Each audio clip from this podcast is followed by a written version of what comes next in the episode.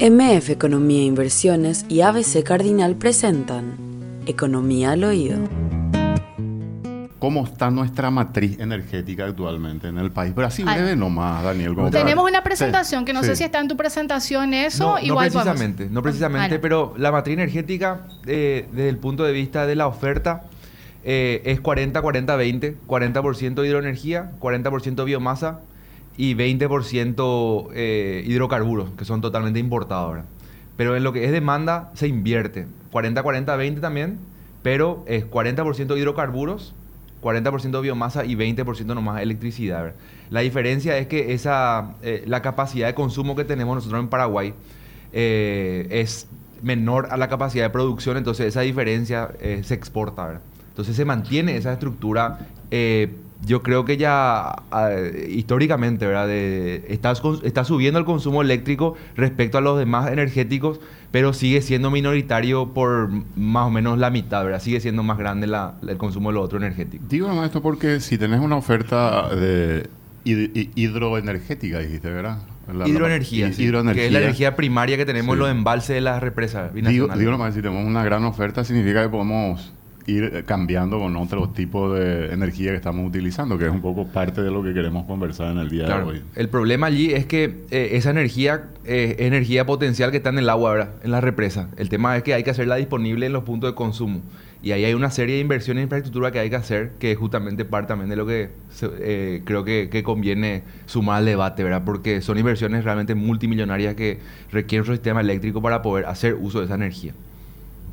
Princess. Ahí teniendo el, el contexto y la pregunta es, va dirigida sobre todo a este punto, Daniel, sobre la promulgación de este incentivo de promoción del transporte eléctrico en Paraguay. Tengo entendido que de hecho hay una normativa Totalmente. En Paraguay, ese consumo de hidrocarburos, que es el mayoritario del punto de vista de la matriz energética, está enteramente relacionado al sector transporte. El sector transporte es el sector que más consume energía en Paraguay por encima del residencial, por encima del comercial, por encima del industrial. ¿eh? Entonces, este esfuerzo está en línea con la transición que a nivel mundial se quiere promover, no solamente a lo que es electromovilidad, sino hacia una movilidad sostenible. Eh, mismo como con, con vehículos, digamos, a combustión, hay tecnología ahora mismo que están tratando de promover un menor consumo de lo que es igual el combustible fósil, que son los vehículos híbridos, ¿verdad? Y luego están lo- los vehículos que ya no consumen ningún tipo de combustible fósil, que son los eléctricos. También hay vehículos, por ejemplo, a hidrógeno, que son una tecnología un poco más incipiente que los vehículos eléctricos, ¿verdad? Entonces, hay un esfuerzo, eh, vamos a decirle, comprensivo en lo que es movilidad sostenible, entre los cuales está la movilidad eléctrica. Ahora, esta ley toma, digamos, un poco el concepto de movilidad sostenible porque estas tecnologías están comprendidas y son, digamos, beneficiarias de estos incentivos como para reducir la dependencia de los vehículos convencionales a combustión. Entonces, estas tecnologías se dice, bueno, hay un objetivo a, largo plazo de que todos los vehículos sean eléctricos, ¿verdad? Pero eso se da en el marco de una transición, entonces vamos a eh, habilitar también otras tecnologías que pueden facilitar ese, ese, ese traspaso, ¿verdad? ¿Por qué? Porque el, el- el problema principal de toda esta tecnología de movilidad sostenible es su alto costo. Eh, estamos todavía por un orden de dos veces, o sea, el doble de valor respecto a un auto convencional, ¿verdad? Y eso implica, implica muchos dólares, ¿verdad? El orden de 10 mil dólares de diferencia eh, que por más de que haya eh, propuesta de financiamiento, etcétera, para el, el- en la situación también que estamos de crisis económica, pandemia, es como que muy difícil eh, desde el punto de vista del, del- del usuario privado hacer o incurrir en ese riesgo, ¿verdad? Entonces, esto lo que hace es tratar de promover incentivos fiscales, ¿verdad? Para el comprador, que es la diferencia, eh, entonces de esa manera tratar de reducir un poco el costo que el que ve el usuario final y por, por ese lado incentivar el- la adopción, ¿verdad? La adopción de esta tecnología. Manuel. Hay un tema que para mí es, es trascendental en, en- en todo este tema, que es lo que decía Daniel anteriormente, que es la energía paraguaya, bueno, yo mismo defino la energía paraguaya con cinco características, ¿verdad? Es limpia, renovable, abundante, barata y no disponible. ¿Verdad? Creo que esas son características demasiado claras para, para la población, ¿verdad? Y nosotros tenemos una situación bastante peculiar, ¿verdad?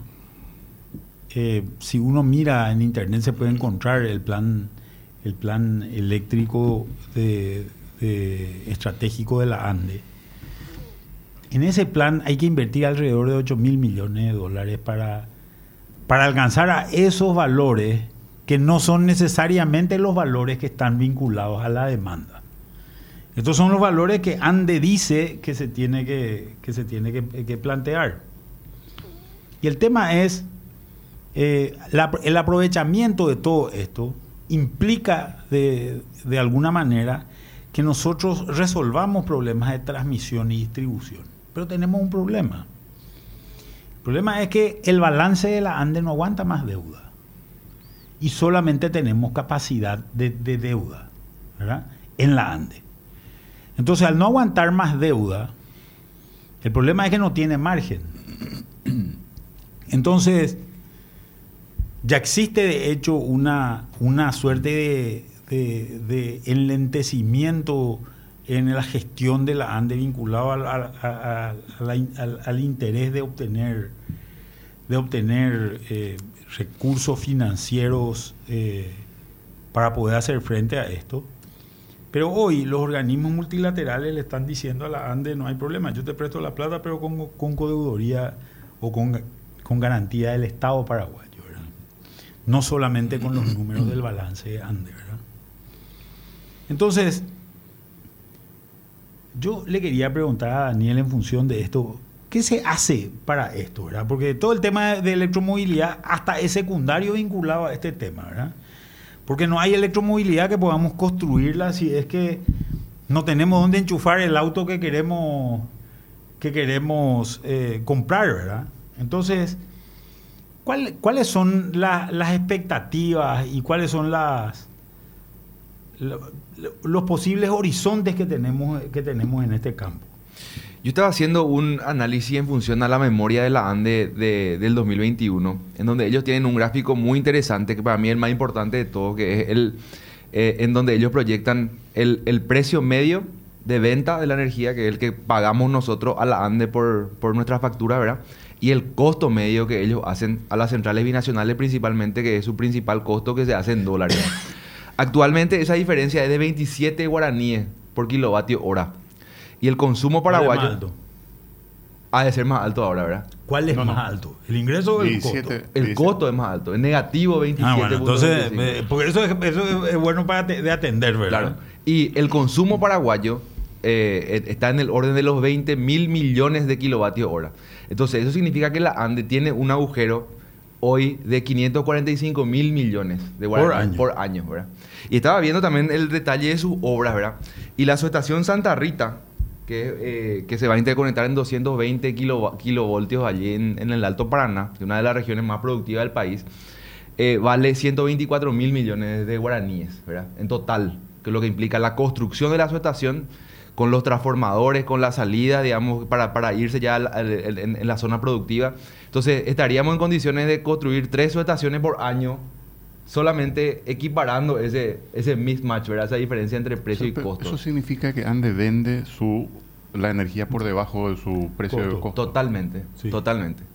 Por un lado, no controla, eh, o sea, el, el, tema de los costos está relacionado a los tratados y está fijado, digamos, no solamente la forma de venta, sino también eh, la unidad monetaria, ¿verdad? Dólares, ¿verdad? Y ahí hay una incertidumbre muy grande el tipo de cambio que no controla la ANDE, no controlamos, ni, ni el Estado controla eso, ¿verdad? Y por otro lado está el, el, precio que se te define por pliego de tarifas, ¿verdad? Que sale por un decreto del Poder Ejecutivo, en donde hay, si bien hay una posibilidad técnica y la ANDE tiene el estudio, digamos, de cuál sería la tarifa técnica, así como una tarifa técnica de, de, transporte, público. de transporte público, la ANDE tiene su estudio, digamos, de, tarifa técnica eléctrica, ¿verdad? Pero evidentemente eso eh, encontraría una gran resistencia, ¿verdad? Entonces, eh, en, en el 2017 fue la última actualización tarifaria y en ese, en ese momento había que haber subido la tarifa en un 80% para cubrir, digamos, un poco la diferencia que estábamos viendo, ¿verdad? Eh, y finalmente se subió 20 y se quedó. Eso siguió, digamos, evolucionando seguramente. Ahora mismo no, no, tengo el último dato de cuánto debería ser, pero realmente esa es la situación, ¿verdad? Entonces, se puede entrar por... por eso es para plantear por, por dónde se puede entrar. Se puede entrar por el lado del precio, se puede entrar por el lado del costo, ¿verdad? Por el lado del precio, por el lado del costo, perdón.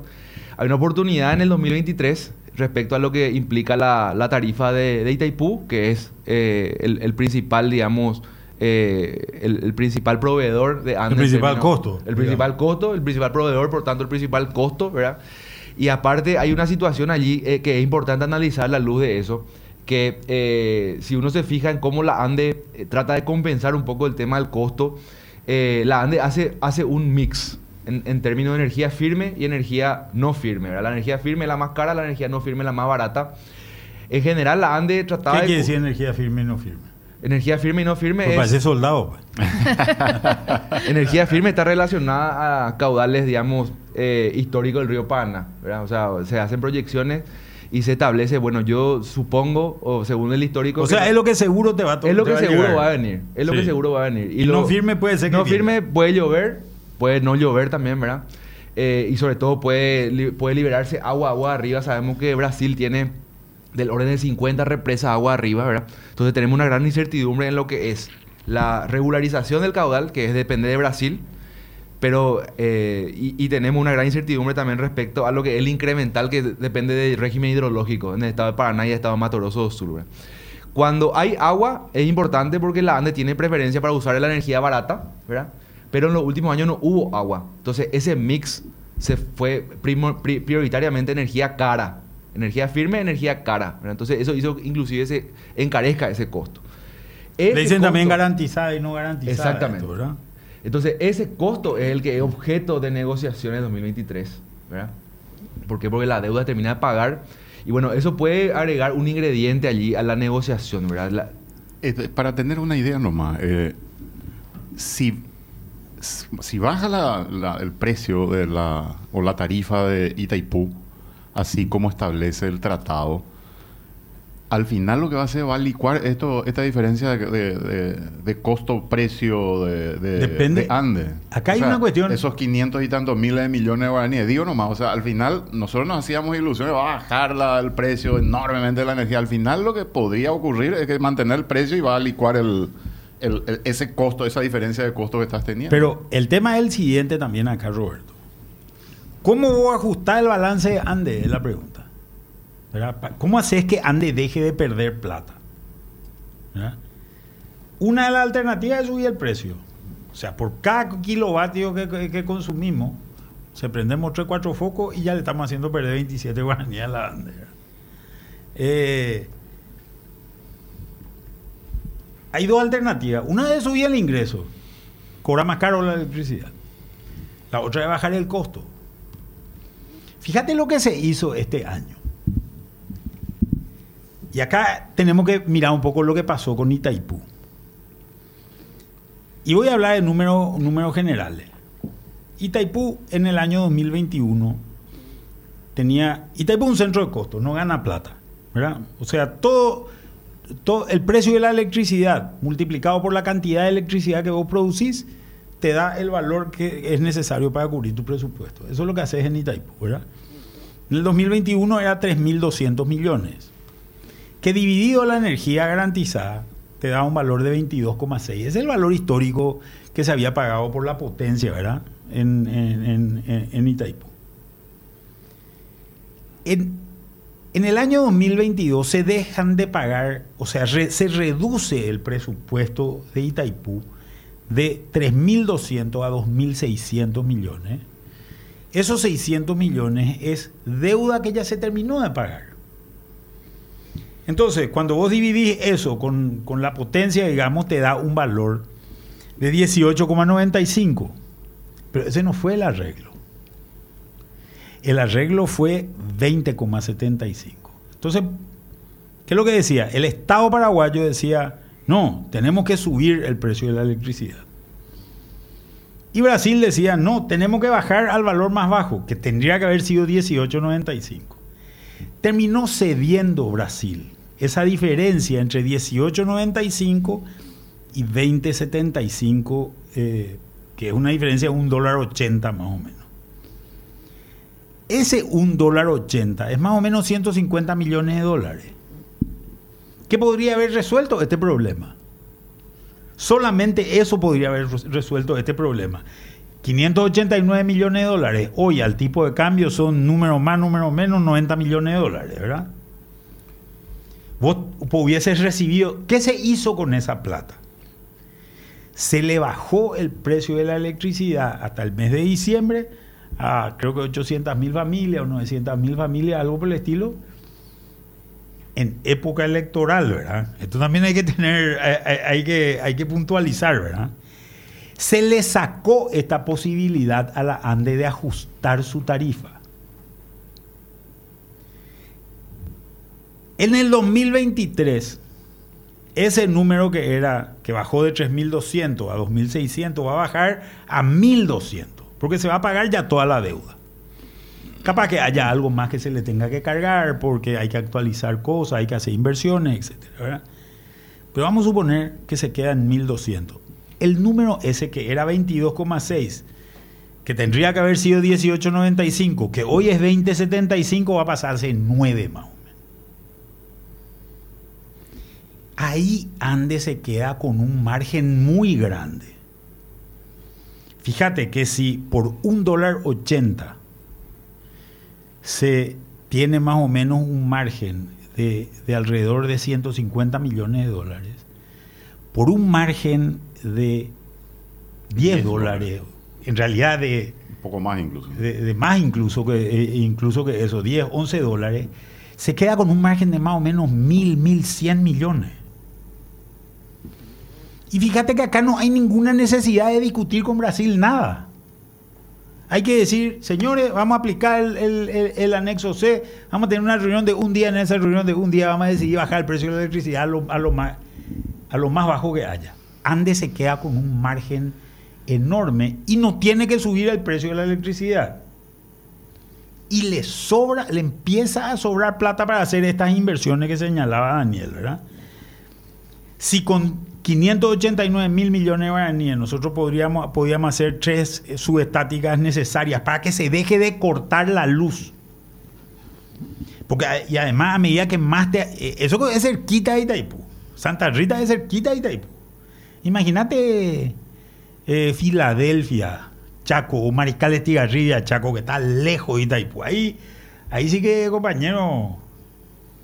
Lo raro es que no se corte la luz, ¿verdad? Lo raro es, entonces, y eso significa inversiones.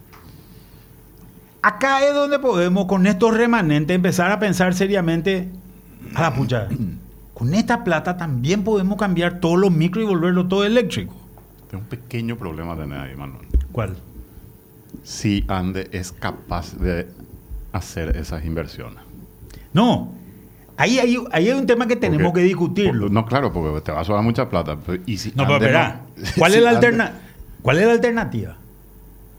La alternativa es dejar en 2075 el valor, que parecería ser lo que el gobierno dice que es, que es lo patriótico.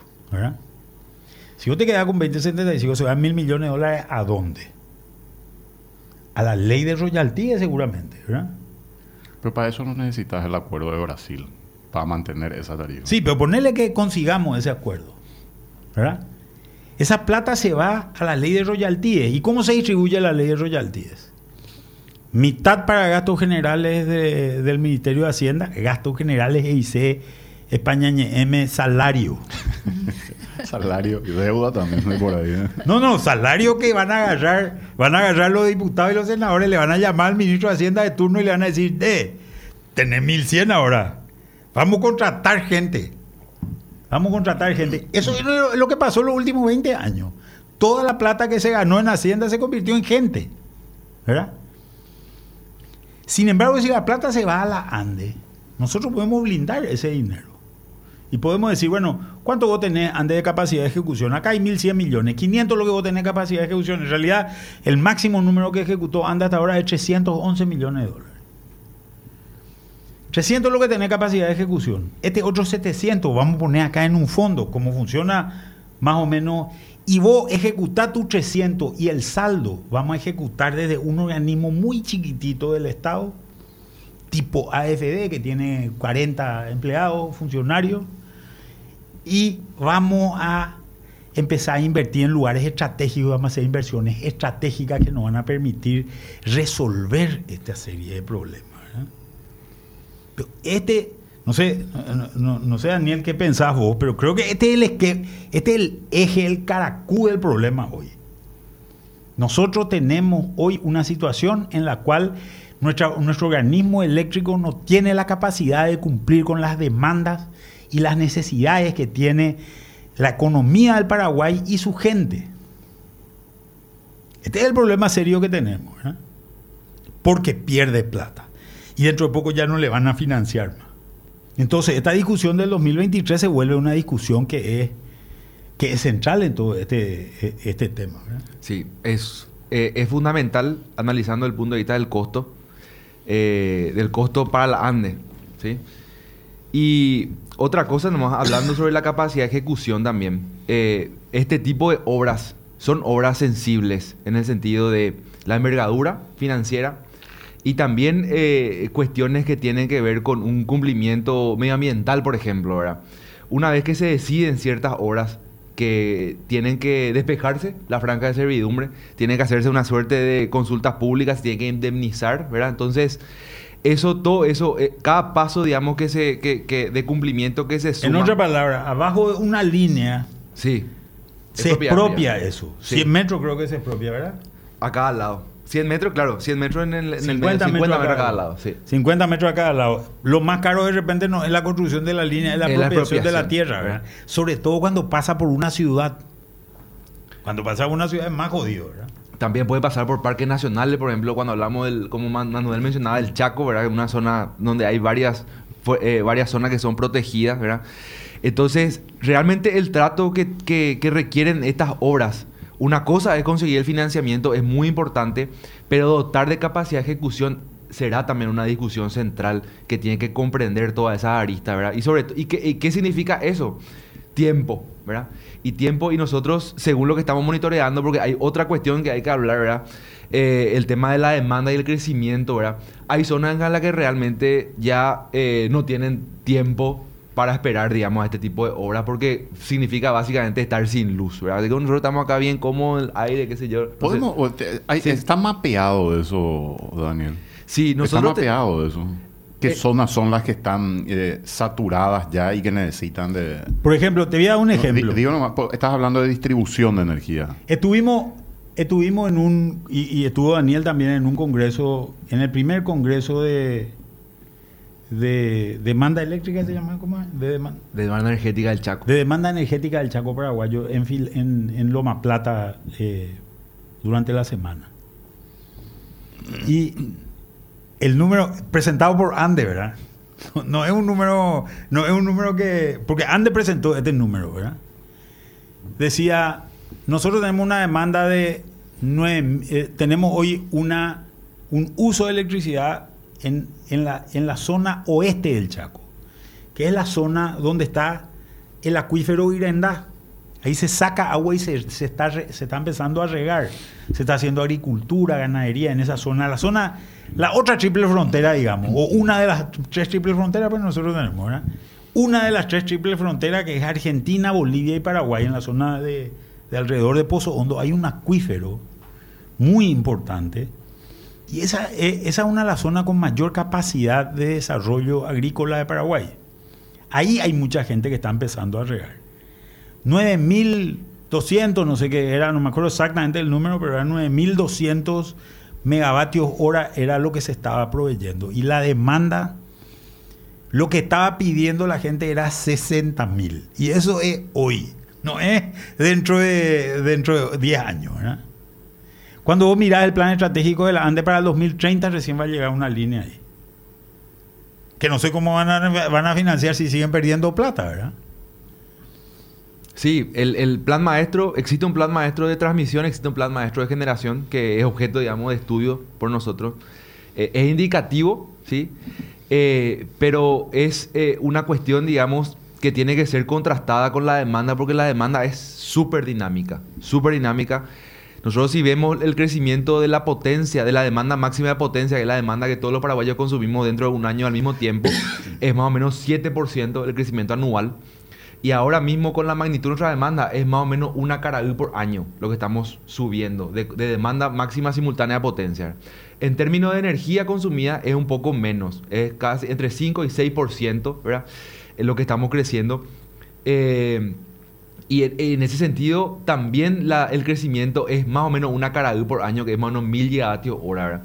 Ahora, cuando dividimos entre los paraguayos, ¿verdad? Ese, e- e- ese crecimiento es, muy, es mucho más disperso, ¿verdad? O sea, en, Asunción, en donde hay una demanda, digamos, concentrada en un núcleo urbano, eh, es pri- prioritariamente de esa forma, tenemos un, un- crecimiento constante que aparentemente no va a variar, ¿verdad? Pero hay, sobre todo, zonas productivas, eh, industriales, ¿verdad? Pero también eh, núcleos urbanos incipientes, en donde el crecimiento, por, por, la, por el momento en el que están, es mucho más pronunciado y realmente a la capacidad que llega la alimentación que tienen ahora, llegan al tope muy rápido. ¿verdad? Entonces, la cuando hablamos de demanda, hay que ver en qué parte de Paraguay estamos realmente, porque no hay un crecimiento de demanda único para cada ¿Cu- Paraguay. ¿Cuáles son las zonas más críticas? Me preocupa mucho el tema de población, consumo doméstico, donde puedan haber cortes en determinadas épocas del año, por ejemplo, que ya tenemos experiencia en eso, ¿verdad? Según una presentación que, que vimos hace poco también a través del, del- del- del- gra- eh, gracias al economista Fabricio Vázquez, ¿verdad? Él mostraba, digamos, en los, últimos 10 años cómo crecía eh, Paraguay socio, sociodemográficamente, ¿verdad? Y la verdad que en los últimos 10 años el crecimiento tuvo prioritariamente en ciudades intermedias, ¿sí? Ciudades intermedias, por ejemplo, Coronel Oviedo, Caguazú, Villarrica, en el- la región, en la región oriental, ¿verdad? También Pilar, eh, zona portuaria muy importante, ¿verdad?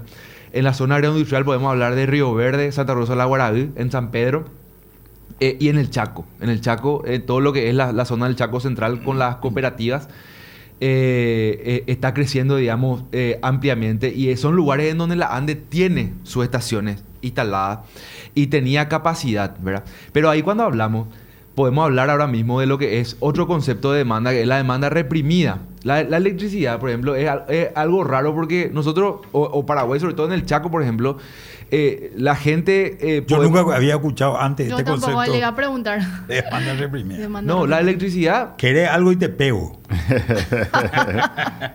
No, en el Chaco nosotros vimos gente que había sido, podía arreglarse sin electricidad. Ahora, cuando hay electricidad, había sido, necesitaba electricidad, ¿verdad? ¿Y qué pasa cuando vos usás, tu vecino usa, o sea, un centro urbano, eh, Filadelfia creo que tiene 20 mil habitantes, ¿verdad? Esa es una ciudad ya de mediano porte y es, una, es un consumo importante, ¿verdad? Y lo que, está, lo que se está viendo, según lo que pudimos ver, es que eh, la estación de Loma Plata, que es la, la que alimenta toda esa zona, ¿verdad?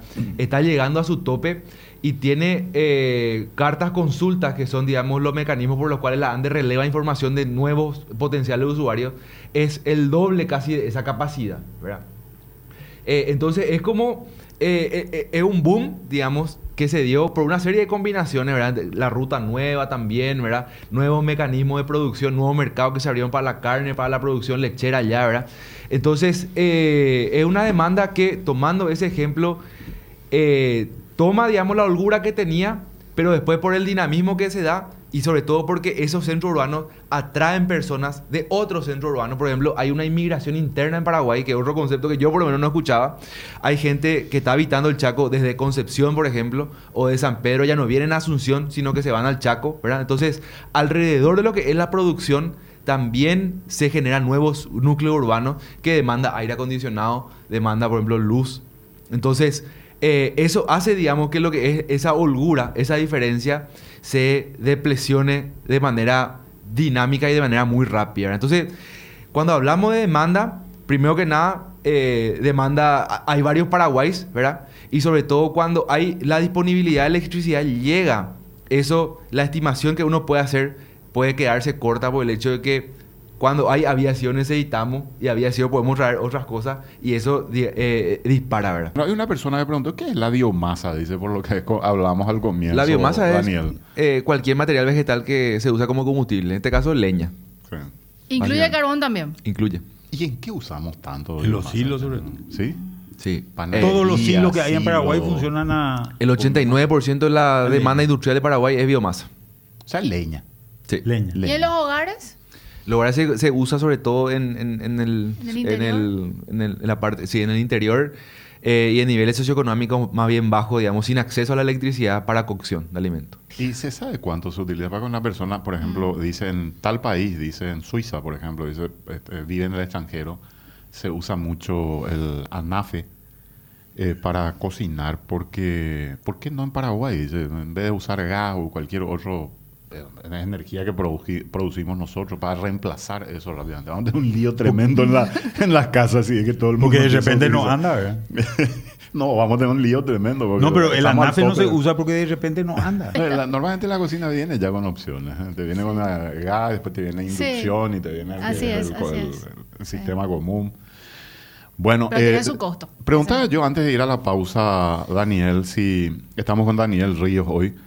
Eh, ¿Es cara o es barata la energía manual, Daniel, en Paraguay comparativamente con la región? Comparando el Mercosur es la más barata, por, por mucho, ¿verdad? Eh, es más barata inclusive que la Argentina, que es una tarifa subsidiada eh, mayoritariamente, y está muy por detrás, eh, casi, casi la mitad o inclusive menos que las dos tarifas de referencia, digamos, que son de Brasil y de Chile. ¿verdad? ¿De cuánto estamos hablando, Daniel? Y estamos hablando, eh, no tengo el número precisamente, pero estamos hablando de, de- de- de la tarifa, digamos, que tenemos ahora mismo de 415 guaraníes por kilovatio hora en Paraguay. En, en- en Brasil o en Chile estaríamos hablando de una tarifa que es 815 guaraníes por kilovatio hora o más para el sector El residencial. doble prácticamente. El doble prácticamente, sí. Tenemos Sí, el tu presentación, de Daniel, y le pedimos a los compañeros de TV que nos den soporte. Con la lámina 4 vamos a empezar eh, Sí. la década crítica, ahí para la gente que nos está escuchando, Daniel, también, porque te, te recuerdo, estamos en duplex con ABC TV y también, obviamente, para ABC Cardinal. Bueno, esta es una presentación que yo tengo eh, para plantear el tema de eh, que Paraguay históricamente tuvo la necesidad de adecuar su sistema de transmisión y distribución. O sea, los embalses que tenemos, tenemos ya de hace casi 50 años. La energía está ahí y nuestro desafío principalmente era transmisión y distribución. Ahora estamos enfrentándonos a otro desafío. Mientras tratamos de enfrentar el tema de distribución y transmisión todavía, en los próximos 10 años vamos a tener otro problema, que el problema de generación. Y eso la ANDE dice cuando hace sus presentaciones, que este plan maestro es el primer plan maestro que incluye generación, y es por esto. En los próximos 10 a 15 años, nosotros vamos a tener que enfrentarnos a la necesidad de adecuar nuestra capacidad, nuevas centrales. Eh, no sé si nuevas represas, porque el potencial eh, de generación hidroeléctrico es más bien limitado internamente, ¿sí? Pero sí eh, otra fuente de energía que por suerte en Paraguay hay potencial de desarrollar, por ejemplo, la solar fotovoltaica, ¿verdad? Entonces, esa, esa tecnología, eh, hay, hay varias estimaciones, ¿verdad? Yo, esos son datos históricos, digamos, que, que- que son propiedad eh, de la ANDE, ¿verdad? Y a partir de- de- del histórico yo hago una proyección, ¿verdad? Y veo que se intersecta la curva de demanda, ¿verdad? Con lo que tenemos ahora de capacidad en el 2035. A la vuelta. Para el 2035 estamos, digamos, ya eh, con una necesidad de, de, de, de- de la nueva demanda con nuevas centrales, ¿verdad? Y el problema que estábamos mencionando recién, si es que las obras de transmisión y, tra- y distribución cuestan desarrollar, de generación cuestan mucho más, pero, pero, pero cuestan en serio, ¿verdad? Estamos hablando de inversiones realmente multimillonarias que eh, del orden de cientos de millones de dólares que eh, se necesitan para nueva generación a nivel de sistema de potencia. Decías generación fotovoltaica. Sí, generación fotovoltaica. Eh, ¿Qué, Paraguay qué nosotros significa? Son O la sea, generación a ¿cómo través de es? paneles solares. Ujú. A través de paneles solares. ¿Pero eso es eh, individualmente o hay una, se puede generar una central, digamos? se puede generar la, la necesidad que nosotros vamos a tener para satisfacer esta, este, este, este déficit a nivel del sistema de potencia va a ser cubierto únicamente con centrales de gran porte, con, pla- ¿Y- con y, y de la zona porte. potencial para desarrollar este tipo de tecnología es la zona del Chaco o alguna parte específica de la región? de Paraguay tiene un potencial eh, casi uniforme de irradiación solar. Significa que en cualquier lugar del Paraguay nosotros podemos extraer la capacidad de los paneles ahora mismo en su Haku totalidad. o Parubi, Sí. ¿qué decir La eso? ¿Y el costo, de, el costo de, de instalación de eso? El costo estamos hablando más o menos para un megavatio, eh, un millón de dólares, más o menos. Es una tecnología que está todavía más o menos cara, ¿verdad? Eh, para poder implementar a, esta, a estos costos, ¿verdad? Eh, por ejemplo, para una central de 200 megavatios, como es la central de Acaraú ahora mismo, vamos a necesitar 200 millones de dólares, ¿verdad? Aproximadamente.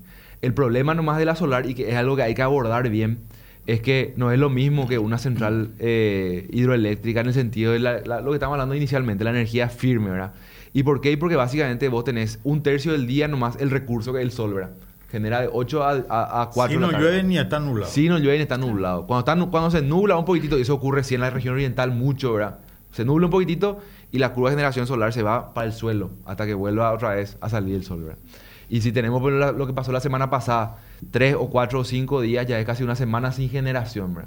En ese sentido, por ejemplo, sí, el Chaco, eh, por más de que la irradiación sea pa- pareja, digamos, en Paraguay, en ese sentido el Chaco, digamos, podría ser interesante por los días de nubosidad. Los días de nubosidad son menores, entonces podría ser eh, un- una región como para potenciar eh, esa- ese tipo de generación. ¿Qué otra alternativa tenemos, Daniel? O sea, para, para la generación eólica, por ejemplo. Tenemos potencial de generación eólica, pero a 80 metros en, en ciertas regiones del Chaco. Lo que decía Manuel, la zona del, del acuífero Grenda, eh, que es más o menos la zona de Pozo Hondo, la zona de, de- de la triple frontera Argentina, Paraguay, Bolivia, pero a 80 metros encima del suelo. ¿verdad? Eso significa una inversión de vuelta grande en lo que son los postes, en lo que son los, las aspas de los molinos de viento. ¿verdad? Entonces, tecnológicamente es más caro y, es menos conveniente que la solar. ¿verdad? Pero de que tenemos, tenemos. Qué complicado, Manuel, esto, porque pensar en una hidroeléctrica con otro país, no sé si se habló tanto de- de- de- del proyecto de Corpus, de qué sé yo, no, no sé qué posibilidades reales hay, porque ¿cuántos años te lleva a construir una central hidroeléctrica? Y sobre todo Hoy que... tenemos que empezar a hacerlo para, para tenerlo preparado. 2035 al La, central de Corpus encima tiene un problema que se- porque se encuentra en el medio entre Itaipú y Yacyretá, ¿verdad? Y altera el nivel del río, agua arriba sobre todo porque se crea el embalse. Alterar el río para la creación de Corpus significa que para Itaipú también eh, el, el- el río que ahora mismo tiene un nivel va a tener un nivel más alto y por lo tanto se reduce el potencial de generación porque se reduce la diferencia entre el embalse y el agua. ¿Cómo se llaman estas represas de, de ríos de llanura que se pueden usar en el río Paraguay, por ejemplo? Técnicamente se llaman eh, centrales a pelo de agua. O sea, centrales donde vos tirás la turbina, básicamente, ¿verdad? Tirar la turbina y flota. Y con el caudal del río que, que, que, digamos Incluso que- vos podés hacer un desvío del río, ¿verdad? Sí, un bypass. Un bypass del río Chico, ¿verdad? Poner ahí la turbina para evitar el... para, para no impedir la navegación, ¿verdad? Sí. Y pasar y es una... son, son turbinas... Hay soluciones, creo yo, ¿verdad? Y tenemos caudales importantes internos, tenemos Tenemos, hay un pla- el plan maestro de la ANDE, de hecho, contempla eh, dos centrales sobre el río Paraguay que van a sumar más o menos 150, 200 megavatios con este tipo de turbina. La turbina, digamos, que nos genera un impacto de embalse, ¿verdad? También centrales solares. En Loma Plata va a estar la central solar más grande de la ANDE prevista, ¿verdad?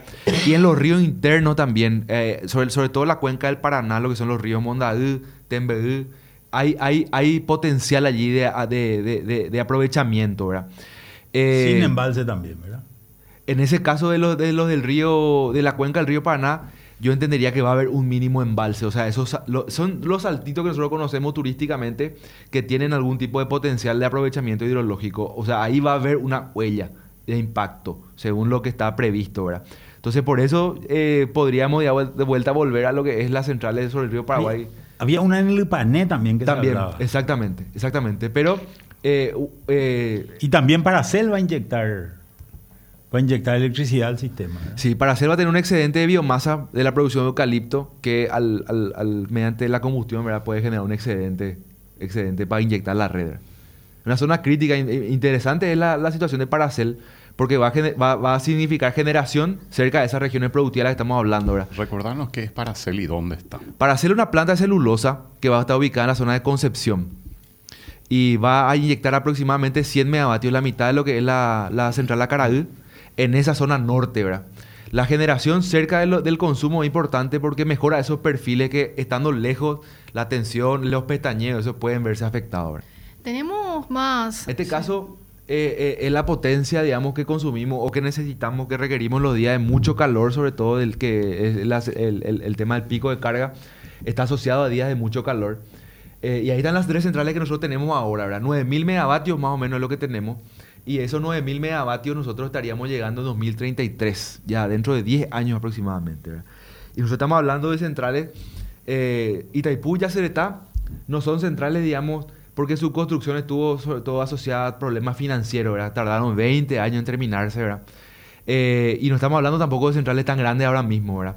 Pero sí necesitamos más o menos un margen de 5 años de construcción para estar, para estar bien. Entonces, en los próximos 5 años, o en los próximos 7, 8, tiene que haber, en los próximos años tiene que haber, la- la- tiene que iniciar la construcción de la primera central nueva paraguaya, en los, en los últimos 50 años. Eso, eso no, no, no nos vamos a salvar. Y hay otra lámina sobre el plan maestro ANDE 2021 Ese es el plan 2040 maestro. que es básicamente lo que estabas Exactamente, mencionando. exactamente. Y ahí, la siguiente lámina, por favor, y compañeros. ahí es importante, hay- yo creo que son dos láminas más, esa, esa lámina, exactamente. Sí.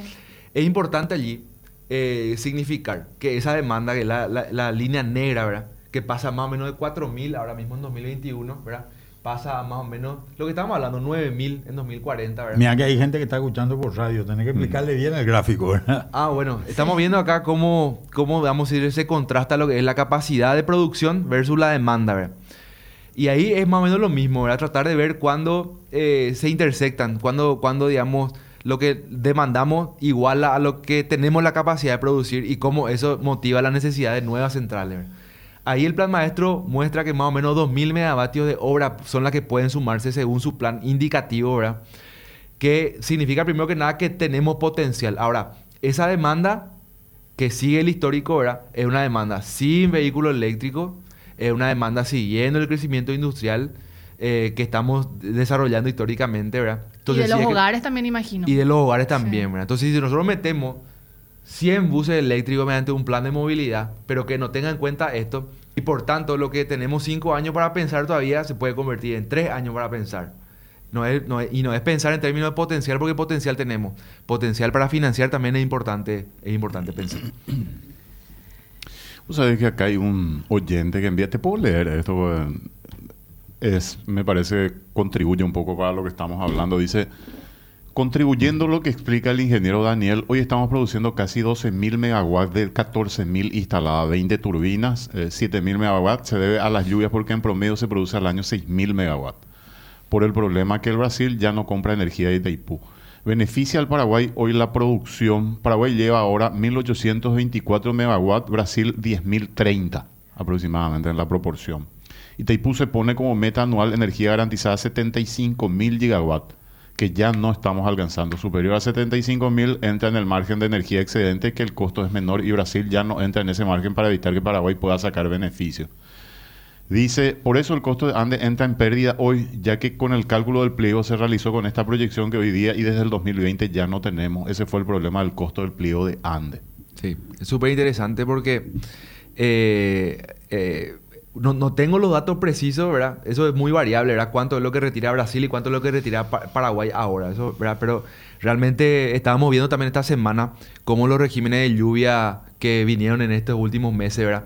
Hicieron que repunte un poco. Ahora estamos entrando en la época de, en la época, digamos, de lluvia, ¿verdad? Y eso hace que los embalses se recuperen, ¿verdad? Pero viendo los datos de la época de lluvia pasada, teórica, ¿verdad? De, de- lo que fue en eh, octubre o septiembre de 2021 a marzo de 2022, eso estaba a niveles inclusive por debajo de lo que era el periodo de sequía que es en invierno, ¿verdad?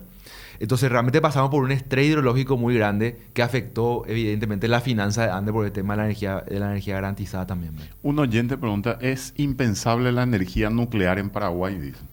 Y yo creo que a esta altura nada tiene que ser impensable, ¿verdad? Tenemos que pensar, me parece, ¿verdad?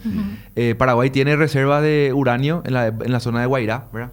Eh, pero eso hay que enriquecer y sobre todo se necesita tecnología y know-how, ¿verdad? Brasil tiene. Brasil ¿no? tiene, Argentina en, tiene. en Río de Janeiro, Argentina. Argentina tiene en Buenos Aires, ¿verdad? Nosotros tenemos vecinos a, la- a quienes podemos recurrir en términos de tecnología y recursos humanos, ¿verdad? Eh, y yo creo que eh, en una situación de, de- de- de estrés, de falta, eh, tenemos, que, tenemos que ponernos a pensar en todas las alternativas. Déficit de generación, eh, Daniel. Sí, lo que nosotros hablamos en, en términos de la literatura en inglés es, es power crunch, o sea, es déficit de capacidad. Cuando nosotros tratamos de estimar cuándo nuestra capacidad actual va a encontrarse con la proyección de la demanda, ¿verdad? Entonces, es un indicador de cómo se va achicando lo que sería un margen de reserva, ¿verdad? A partir del cual tiene que ser indicativo para nuevas obras, ¿verdad? Ese es más o menos el concepto. Entonces, esos eran los gráficos que estaba mostrando inicialmente. Y es importante, es considerable. Ahora mismo tenemos todavía una tenemos todavía un margen, o sea, inicialmente nosotros solíamos decir en las charlas y todo eso que tenemos todavía la mitad disponible en Itaipú. ¿verdad? Yo saco luego el concepto ahora mismo de, en términos energéticos, porque lo que ahora hay que hablar es cuántos años nos faltan, ¿verdad? Porque lo que tenemos, ya sabemos, lo que tenemos que construirnos ahora es insalvable, entonces lo que tenemos que saber es cuánto tiempo tenemos para empezar a construir la primera obra. Y una cuestión también que, ya que estabas mencionando sobre ese punto, la intervención o el acompañamiento en, en, este tipo de proyectos de gran envergadura por parte del sector privado. No sé si Manuel o, o Daniel pueden responder esto, porque se van a necesitar importantes recursos, ya lo estábamos viendo incluso en bloques anteriores, entonces eh, un empuje y quizás la capacidad que pueda tener cierto sector o, ciertos inversionistas en este tipo de obras de infraestructura también acompañaría muy de, muy buena forma. A mí me parece importante analizar la problemática desde esa arista, porque eh, finalmente el sector privado, en, el caso de lo que, cuando hablamos de consumo de energía, puede ayudar a la ANDE a consumir más energía, a, facturar más, a usar más energía, ¿verdad? Que es finalmente lo que nosotros siempre hablamos del hecho de, que tenemos disponibilidad en Itaipú, pero no usamos, ¿verdad? Entonces, es una ayuda, digamos, desde el punto de vista de ANDE para poder usar el 50% que nosotros disponemos en las centrales binacionales. Ahora, hay que desarrollar la infraestructura, ¿verdad? Entonces, al ser el beneficiario, el sector privado de esa infraestructura para la producción, ¿verdad? Entonces, se podría llegar a algún tipo de, de medida mixta, ¿verdad? Eh, que hay un ejemplo, por ejemplo, sacando del, sacando del, sector eléctrico, El, el, Ministerio de las Públicas, por ejemplo, tiene formas, digamos, de a los productores de trabajar en conjunto el mejoramiento de caminos, que es la principal problemática que afecta a los productores desde el punto de vista de las obras públicas, ¿verdad? Eh, y en ese sentido, encontrar una solución que pueda satisfacer a ambas partes, ¿verdad? ¿Por qué? Porque le puede ayudar a la ANDE desde el punto de vista de usar la energía y poder poder eh, paliar un poco ese déficit que tiene financiero, ¿verdad? Y al sector privado tener el recurso que tiene, teniendo la posibilidad también de invertir, ¿verdad? De hecho que, eh, sobre todo para desarrollos rurales, es importante mencionar que la ANDE tiene una, una, una posibilidad de trabajar de manera mixta en el sentido de cuando la ANDE todavía no llega a cierto establecimiento, existe la posibilidad de que el, el, productor haga lo que se llama la extensión de línea. O sea, el inversionista es el que corre por cuenta de los postes, de los cables, ¿verdad? Que llegan hasta su establecimiento. Eso se entrega a patrimonio a la, a, la ANDE, ¿verdad? Como patrimonio, porque la ANDE la administradora de la red del sistema, ¿verdad? Y entra en una suerte de compensación por la energía consumida. Entonces puede ser una alternativa, una arista en donde se puede, donde se puede analizar, ¿verdad? Se, se encuentra, digamos, eh, la participación eh, pública-privada de la ANDE, se integra una obra a la red gracias a eso. El riesgo, que es la, inversión, digamos, de, esta cuantioso, de estos cuantiosos recursos, corre por cuenta del productor, porque él se ve beneficiado, la ANDE se ve por mayor consumo, se integra la red, eso, ¿verdad? Y luego sí se ve un mecanismo de compensación de alguna forma en términos de ¿Tenemos la, el régimen legal para hacer eso actualmente? Actualmente yo entiendo que no, una ley no, para... no, no, no, no, no, no, no tengo, no tengo digamos, la, precisión sobre el, mecanismo de política pública que hace falta, pero estamos, digamos, estamos tratando de visualizar soluciones que se puedan aprovechar habiendo, sobre todo, problemáticas más o menos del mismo orden, como la experiencia pasada puede ser utilizada para solucionar. Te voy a contar un caso que es interesante, ¿verdad? Algo que pasó en el Chaco, justamente, ¿verdad? En el Chaco, allá por el año 2008, 2009, había un serios problemas en los caminos rurales del Chaco, los caminos de tierra, no los caminos de... Y lo que empezó a hacer el Ministerio de Obras Públicas fue algo muy interesante. El Ministerio de Obras Públicas lo que hacía es compraba tractores, motoniveladoras, trailers, etcétera, etcétera, maquinaria, y le daba eso a asociaciones de vecinos que tenían la obligación de cobrar el combustible, de cobrar, eh, o de, perdón, de pagar el combustible, de pagar los salarios que tengan que venir ahí, de pagar el mantenimiento de esa maquinaria, y a cambio de eso le daba la opción de cobrar un peaje. Hoy en, en, zonas del Chaco, esto sigue existiendo, ¿verdad? Desde aquella época existe y los caminos han mejorado muchísimo. Bien mantenidos. ¿eh? Muchísimo han mejorado en su calidad. Con este, con este sistema. Y se cobra para una camioneta en algunos lugares 50 mil guaraníes. El peaje más alto que creo que hay sobre ruta asfaltada en Paraguay creo que es 19 mil, que creo que hay en, en Tapeporá y compañía, ¿verdad? 50 mil guaraníes y la gente paga con gusto esos peajes. Porque la alternativa es no tener camino, ¿verdad? Ese, ese, es, el, ese es el tema. Yo creo que este tipo de modelos son modelos que son muy interesantes para pensar también el problema eléctrico. Yo puedo tener un problema, yo puedo tener una línea que necesito construir en un lugar determinado. Del punto A al punto B en cualquier parte del país, ¿verdad? Porque, y, y eso llega a mucha gente. El caso, el caso de lo que le dice la propia Andes le llaman los regantes del Chaco, ¿verdad? Esos que quieren regar en el Chaco, ¿verdad? Que no tienen electricidad, no pueden regar y para ellos la pérdida de no regar es altísima, ¿verdad? Porque vos dejás de regar, eh, unos 10 se te mueren todos los productos que tenés, eh, eh, que tenés ahí, ¿verdad? Y tenés la disponibilidad de agua, pero no tenés la disponibilidad de, de energía eléctrica para sacar el agua. Entonces, ¿cuál es una alternativa? Construir, por ejemplo, una línea hasta una zona cercana ahí y decirle a esta gente, consigan ustedes los fondos, consigan ustedes los fondos. Y la ANDE va a actuar de gestor, le va a ayudar a traspasarle, digamos, eh, las ofertas que tiene en algunos lugares. Y eso vamos a ir, vamos a ir haciéndolo con, básicamente con, con energía, eh, vamos a ir repagando eso con energía, ¿verdad? En un proceso y en un plazo de tiempo relativamente, eh, relativamente eh, largo tiene que ser esto. La ANDE está diciendo hoy que muchos de sus perfiles de inversión están pasando a 20 años. Y eso es una cuestión muy positiva, ¿verdad? Porque en 20 años es más fácil pagar un proyecto que pagarlo en 10 años o pagarlo en 5 años. Entonces, creo que este tipo de alternativas están a disposición. Yo no puedo hablar exactamente de, de, de la parte legal y de qué es lo que existe y qué es lo que no existe, pero sí creo que esto, por ejemplo, se marca dentro de lo que puede ser una ley de leasing, uh -huh. se marca dentro de lo que puede ser eh, una ley de APP, ¿verdad? Que son leyes que donde, donde todas las instituciones públicas... Riesgo compartido. Claro, de riesgo compartido, etcétera, etcétera, que son, tendríamos que, consultarlo más seriamente con un abogado, pero creo que son temas que están al alcance hoy con la normativa que existe. Con esa experiencia que mencionaste, este, Daniel, eh, el caso de biomasa forestal para plantaciones sustentables y generación de energía. Eh, nosotros tenemos una, creo que te, se está teniendo como un, una fuente de inversión manual y vos, vos tuviste la oportunidad también de trabajar en el tema.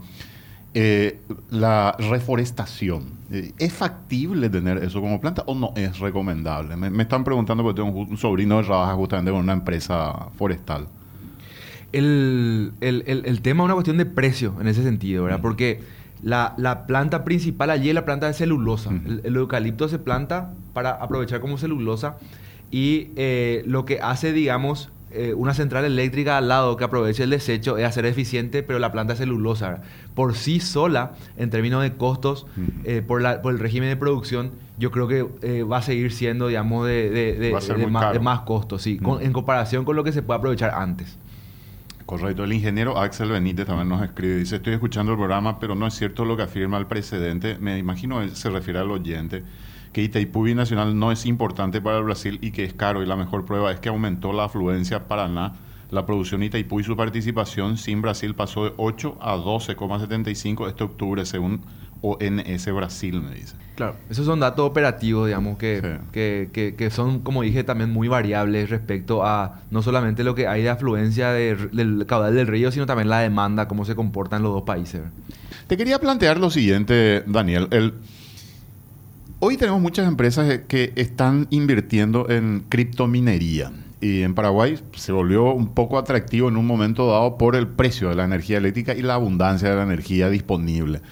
¿Es conveniente esto para el país? Eh, ¿Es una inversión que, digamos, que puede ayudar? ¿Y cómo en, esa, en ese punto de encuentro de la oferta y la demanda al tope que mostrabas hace rato en un año determinado, si empezamos a recibir muchas empresas de criptominería, la demanda de energía eléctrica va a subir tremendamente. Entonces, eso, esa, esa frontera estaría mucho más cerca, entiendo yo, ¿verdad? ¿Cómo lo ves esto como, como parte de, del esquema de, generación de empleo, de, inversiones en el país y de venta de energía, que es un negocio también para la ANDE?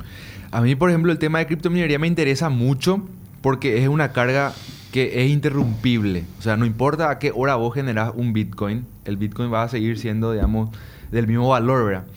Entonces, eh, considerando que la curva de carga paraguaya tiene dos periodos bien pronunciados, un periodo de pico, que es al mediodía de la noche, y un periodo de valle, a la madrugada, uno puede eh, establecer algún tipo de esquema en donde eh, se le abre la puerta al Bitcoin en el marco de la capacidad que existe para operar bajo esa, en esa, en esa, en esa franja horaria, ¿verdad?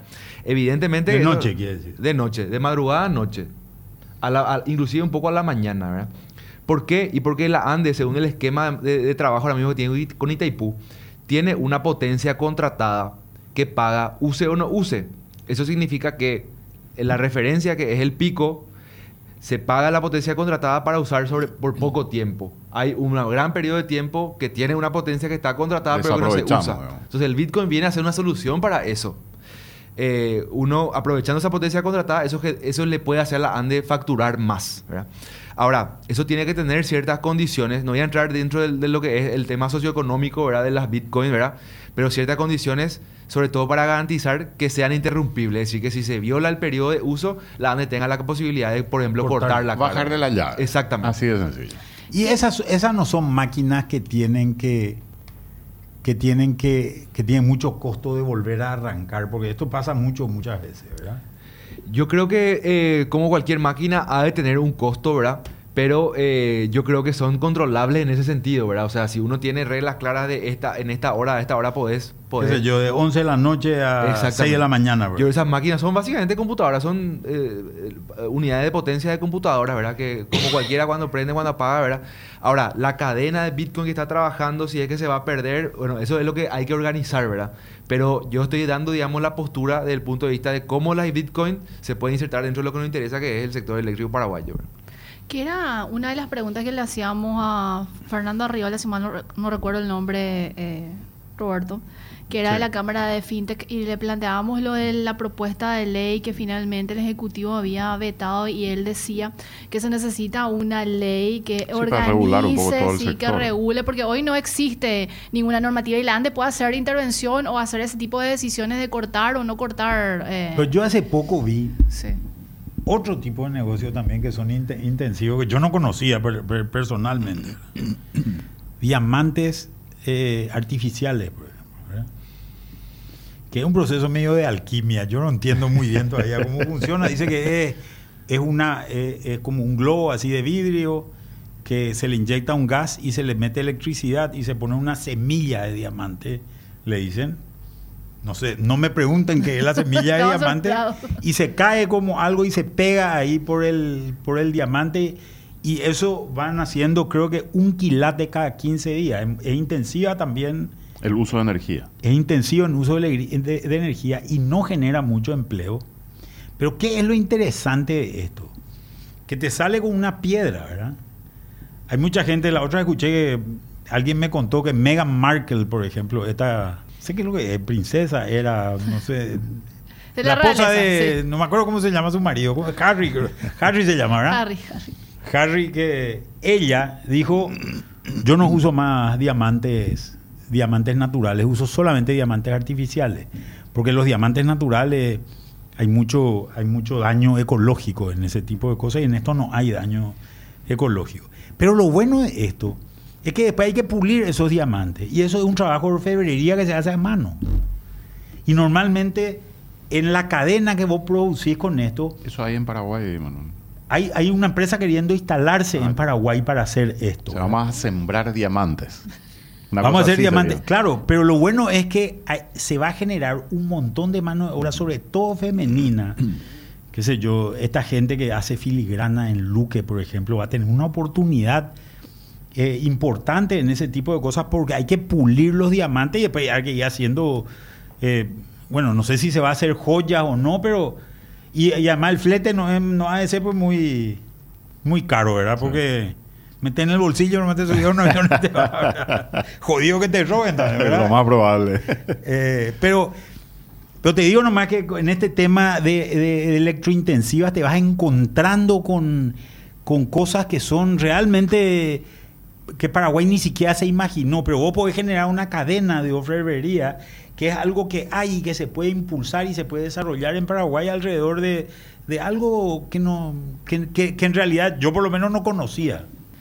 Yo una, una consulta. ¿Cuánto necesita invertir ANDE por año para satisfacer todo este plan energético que estábamos hablando hoy? O sea, Sobre un periodo de, de, de 10 años que involucra el plan de transmisión y distribución, 600 millones de dólares por año. Y si uno suma lo que es el plan de generación, que son otros 3 mil millones de dólares más, eh, durante ese periodo serían otros 300 millones de dólares aproximadamente. ¿verdad? 900 más o menos. Más o menos 900. Pero, Pero, pero fíjate que ya hay hoy gente que le está exigiendo más de lo que el plan ofrece. exactamente. ¿Cómo, cómo es eso, Manuel? Y esto que te decía que está pasando en el Chaco, ¿verdad? O sea, le está demandando mucho más de lo que ellos pueden Claro, ofrecer. la gente quiere que le provea 60 mil y le, y, y le están proveyendo 9 y en el plan eh, eso se va a proveer 2030. recién en el 2030 y en el 2030 ya no hace 60 mil lo que le van a pedir, le van a pedir 200 mil. Acá yo creo que es muy importante la, la cuestión normativa para que el sector privado participe. Bueno, hay, me- por todo lo que estamos hablando, a mí no me queda ninguna duda que es el sector privado el que va a tener que invertir y tienen que encontrar acuerdos con ANDE para poder satisfacer demandas en algunos puntos específicos. Te voy a decir más, para salvar la ANDE. Si hoy la ANDE, porque la ANDE bajo estas circunstancias no se va a salvar con el modelo que tiene hoy. Para salvar la ANDE hay que buscar herramientas que, que, se, que, que se generen por fuera del esquema que existe actualmente. Y en eso, creo yo, el, el partido que juega el, el sector privado va a ser muy importante. MF Economía e Inversiones, ideas globales para necesidades locales. Visítanos en www.mf.com.py.